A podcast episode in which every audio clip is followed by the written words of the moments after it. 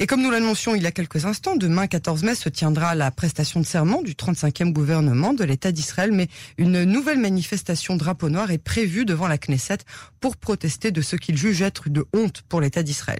Nous avons avec nous euh, l'un de ces manifestants, David Benichou. Euh, bonsoir. Vous faites euh, partie de ce bonsoir. Vous faites partie de ce mouvement militantiste des drapeaux noirs et vous serez demain à la manifestation qui se tiendra devant la Knesset.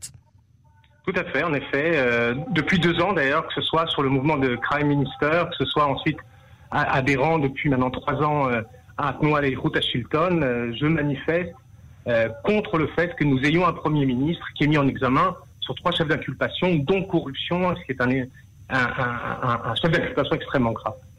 Alors, est-ce que vous pouvez nous donner d'abord quelques explications, surtout à nos auditeurs, sur ce mouvement des drapeaux noirs Qui sont ces participants Depuis quand existe-t-il?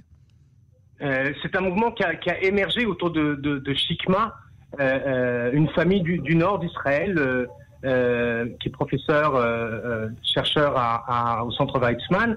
et c'est toute la famille qui s'est mobilisée, mais ça, ça a entraîné une véritable un, un, véritable engouement, mais je crois qu'il n'y a, a, pas que les drapeaux noirs, il y a effectivement Atnou et à Shilton, derrière l'avocat Shraga. Donc il y a en Israël un, un, mouvement de plus en plus fort euh, qui vient euh, converger avec d'autres revendications et pour le coup qui, elles, vont toucher euh, des composants de la société israélienne qui étaient plutôt indifférentes aux enjeux politiques et à la compréhension fine de ce qui est en train de nous arriver, je vais y revenir, et qui fait que effectivement aujourd'hui, à cause de, de, cette crise, il y a, il y a maintenant 40 000 indépendants qui vont probablement malheureusement se retrouver en faillite. On a plusieurs centaines de milliers euh, de chômeurs, avec évidemment des accords qui sont passés, avec des lobbies, euh, Fox en tête, qui donnent des conditions extrêmement favorables sous couvert de chantage et qui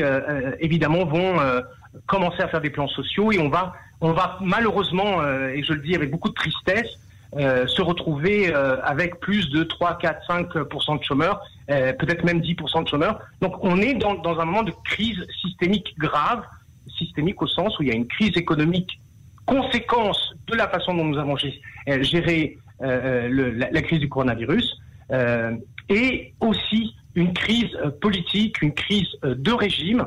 de mon point de vue, comme beaucoup des gens qui sont dans ce courant et dans les courants que j'ai cités préalablement, euh, nous avons nous avons une crise de régime. Nous sommes tout doucement en train de passer à un régime de démocratie illibérale, euh, façon Orban en Hongrie ou façon Erdogan en Turquie. Voilà, ce que nous ressentons et voilà ce que les gens ont envie de crier et de dire.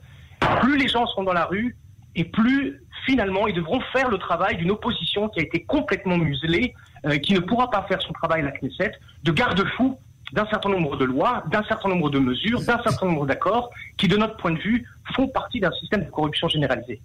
Mais alors, euh, si j'ai bien compris, vous manifestez donc euh, pour euh, la crise politique, ça, j'ai bien compris, mais ce que nos auditeurs ne savaient peut-être pas, c'est que vous manifestez aussi contre ce que vous me, ce que vous venez de me dire, contre la gestion de la crise sanitaire que, que, que nous subissions ou que nous subissons encore au niveau économique. C'est-à-dire que les drapeaux noirs revendiquent euh, la mauvaise gestion. il y a une convergence. Non, non, attention, attention, entendons-nous bien. Il y a une convergence des revendications.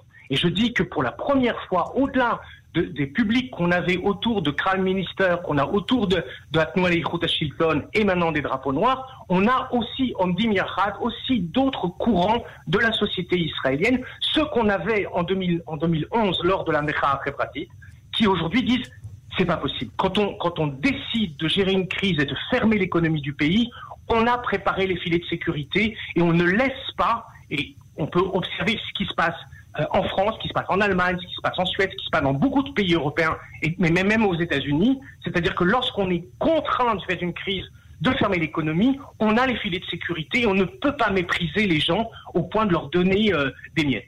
Donc là, aujourd'hui, il y a une convergence des revendications, une convergence des souffrances, mais en ce qui me concerne, effectivement, c'est surtout sur les questions de, passage subreptice d'un régime euh, démocratique libéral à une démocratie illibérale.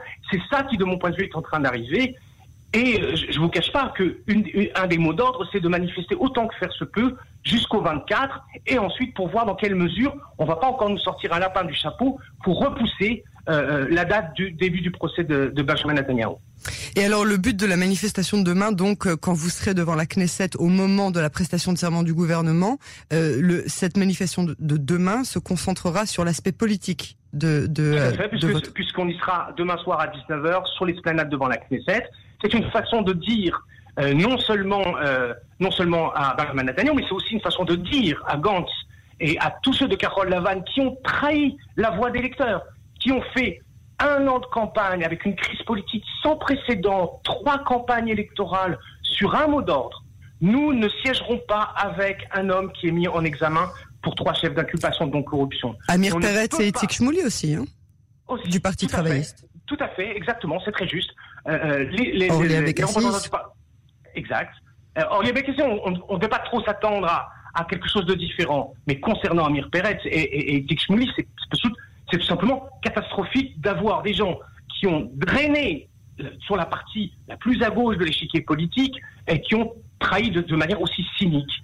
Il y a aujourd'hui, je vais vous dire une chose, on ne peut pas gérer la crise dans laquelle on est confronté, qui est une crise politique, une crise économique, une crise sociale, s'il n'y a pas la confiance entre les citoyens et les gens qui le représentent euh, au Parlement. On ne peut pas gérer ça. On ne peut pas juste avoir des politiques. Vous vous rendez compte qu'on est dans un moment où les gens ont perdu le, peu de subsistance qu'ils ont, et on a 36 ministres, peut-être même 37 aujourd'hui. Je viens d'entendre un instant sur votre journal qu'on va mettre un, un, un, vice-ministre au ministre de la Défense, ce qui nous amène à 30, à, 30 ministres, et non plus 16, mais 17 vice-ministres. C'est une gabegie absolue. C'est un cynisme à l'égard des citoyens de ce pays qui sont en souffrance de venir exploser. Au contraire, on s'attendait à ce qu'on réduise, on réduise à 19, à 20, à 15 ministres, de manière à faire face de façon beaucoup plus soudée, de façon plus efficace. Vous imaginez quoi? Un pays va être géré avec autant de ministres, avec autant de gens qui ont des idées différentes les uns des autres?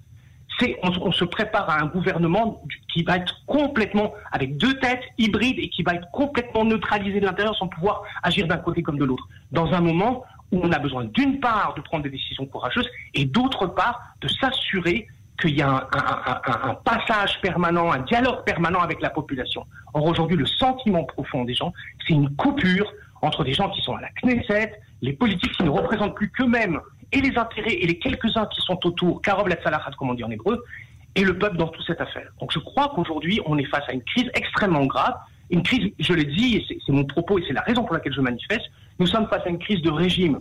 Nous avançons doucement. Encore aujourd'hui, euh, Mandelbit a dû porter plainte à la police sur un mot d'ordre qui a été donné à l'intérieur de façon organisée de harcèlement ciblé euh, de son téléphone. Le gars est menacé de mort. Le gars est envoyé avec des images avec, avec l'effigie de nazis. On est où C'est les chemises brunes de, de 1933. On est où? Qu'est-ce qui est en train d'arriver à notre pays? Et je crois que beaucoup de gens en Israël sont extrêmement conscients, extrêmement inquiets de ce qui est en train d'arriver. Et il ne peut pas faire autrement, on ne peut pas faire autrement que de descendre dans la rue et de dire notre mécontentement et de dire notre opposition. Si la Knesset ne peut plus jouer son rôle de contre-pouvoir avec une opposition forte qui est capable d'amener les sujets importants, alors c'est le peuple qui doit descendre dans la rue pour dire les choses auxquelles il est attaché, et notamment le fait qu'on ne peut pas être dirigé par un homme qui est mis en examen pour corruption. David Benichou, euh, on vous remercie beaucoup de ces euh, précisions et on vous retrouve très bientôt sur les ondes de Cannes. Merci.